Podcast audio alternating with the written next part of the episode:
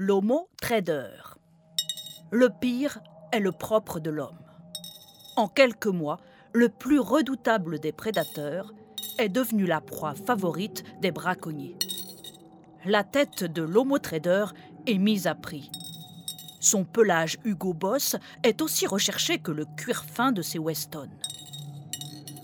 Son oreillette cellulaire, tout comme le Blackberry qui lui tient lieu de cerveau, valent une fortune. Rien n'échappe aux collectionneurs. Les couilles de Madoff sont censées être aphrodisiaques.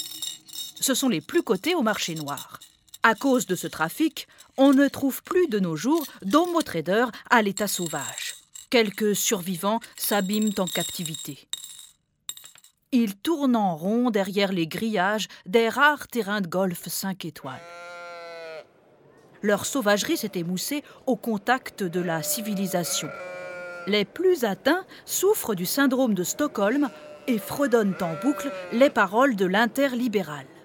C'est la chute finale, couchons-nous et demain. Brother et Lehman sera le genre humain. Ce comportement dépressif a alerté les milieux financiers. Ils ont mandaté quelques experts tricéphales du G20 de Tchernobyl. Leur mission Tester les réflexes combatifs des homo traders face à la concurrence. Il s'agit d'introduire un leurre dans la cage d'un homo trader et d'observer ses réactions. Le choix du cobaye s'est porté sur un bébé trader orphelin. La mère refusait de s'en occuper parce qu'il s'appelait Jérôme. Les chercheurs ont fabriqué un mannequin en polystyrène en tout point semblable à un financier de la City. Ils l'ont enduit avec l'urine de Jean-Marie Messier. Une fois achevé, l'artefact fut placé dans la cage de Jérôme au petit matin alors qu'il dormait encore. À l'heure de clôture de la bourse, il ne restait plus rien du mannequin. Rassurés sur son instinct de conservation, les chercheurs ont alors tenté de réintroduire Jérôme dans la région rocheuse de la principauté monégasque.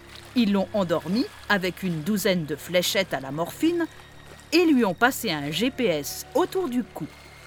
Ils peuvent ainsi le suivre à distance et reconstituer ses migrations vers les quelques paradis fiscaux qui existent encore. Malheureusement, les chercheurs ont perdu sa trace quelques mois après sa sortie de captivité.